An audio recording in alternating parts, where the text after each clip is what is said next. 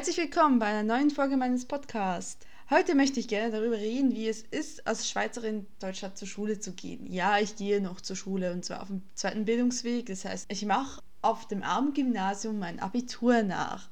Und es gibt nicht allzu große Unterschiede. Zumindest könnte ich jetzt nicht sagen, das und das und das und das machen wir definitiv nicht in der Schweiz.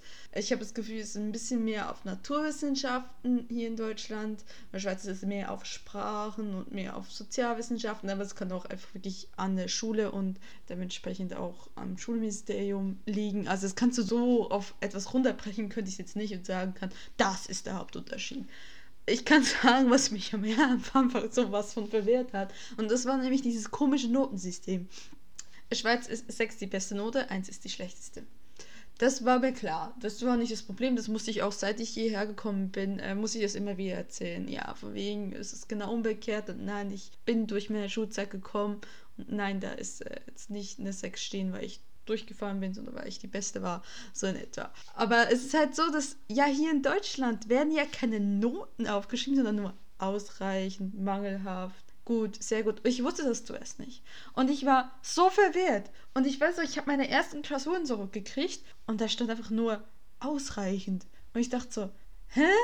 Und dann ich so, wirklich durch ein ganzes war in Mathe. Ich bin nicht gut in Mathe. Wohlgemerkt. Ich bin so durch den ganzen Klassenraum gerufen zum Lehrer. Ausreichend ist nochmal eine 4. Ja. Oh Gott sei Dank. Weil ich so gedacht hatte, ich werde durchgefallen es ist auch immer so sehr witzig, weil wir in der Schweiz sagen, eigentlich alles, was unter eine 4 ist oder alles, was im Spektrum von 1 bis 3, 9 ist, ist ungenügend. Ich hier in Deutschland sage, ich hatte mal eine ungenügende Klausur, kriege ich so, what? Weil das heißt ja hier in Deutschland, du hast eine 6 geschrieben. Ja, du hast eine 6 geschrieben. Nein, das ist bei uns ist egal, ob du jetzt 3,5 hattest oder 1,0, was ja eigentlich quasi wie nicht erscheinen ist. Das ist egal, es ist ungenügend. Das ist der ganze Spektrum an diesen Noten ist einfach ungenügend ungenügend. Und das führt manchmal ein bisschen zu Kommunikationsschwierigkeiten, weil nein, ich hatte nie wirklich eine 6. Ich hatte zwar nahezu an einer 6, but ja, also einer deutschen 6 und einer schweizerischen 1. So. Der Probleme, da musst du halt irgendwie mit umgehen können. Ist ja auch kein Problem wirklich. Das ist eher so, das muss man mal klären und dann, okay, ist alles klar.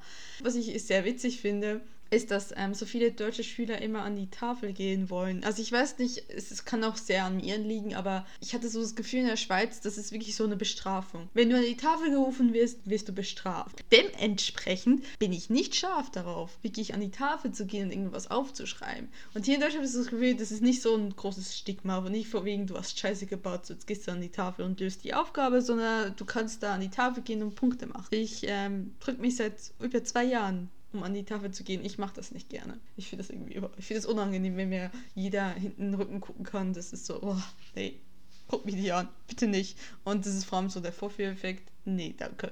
Wenn ich einen Fehler mache, oh Gott. Aber das ist halt, ich glaube, das ist eine sehr schweizerische Sichtweise. Und sonst gibt es eigentlich nicht viel Unterschiede. Was ich auch schon im berndeutschen Podcast dazu gesagt habe, es ist halt erster und Bildung, zweiter Bildungsweg kann man nicht wirklich vergleichen. Es ist halt eine total andere Motivation, dahin zu gehen, sind total andere Leute. Was ich sehr schade finde hier in Deutschland, ist, dass extrem wenig Geld da reinfließt dass es wirklich so der Fall ist, dass äh, erst wenn der erste Bildungsweg alles hat, was er braucht, dann kommt der zweite Bildungsweg dran. Ich bin sehr dankbar dafür, dass ich hier in Deutschland kostenlos das Abi nachholen kann. Ich weiß, in anderen Ländern wäre das nicht der Fall. In der Schweiz wäre es auch erschwert, einfach durch das ganze Prozedere, äh, dass es so ein durchgehender Studiengang nicht gibt. Also du kannst nicht von äh, über Fachabi zu Abi einfach gehen. Da, da musst du in die Schule wechseln. Da gibt es dann gerade spezielle Ausnahmen. Es ist jedenfalls ziemlich schwer zu erklären. Aber ja, das ist eigentlich so der Hauptunterschied zwischen Deutschland und Schweiz. Und äh, zur Frage, das werde ich auch mal selten gefragt von Deutschen, ist das deutsche Abi leichter als die schweizerische Matur? Ich empfinde es nicht so. Aber ich kann das ja auch nicht sehr objektiv beurteilen, weil ich auch letztendlich ja nur das deutsche Abi mache und nie die schweizerische Matur gemacht habe. Aber ich empfinde es als nicht leichter. Okay, vielen Dank fürs Zuhören und man hört sich bald wieder. Tschüss!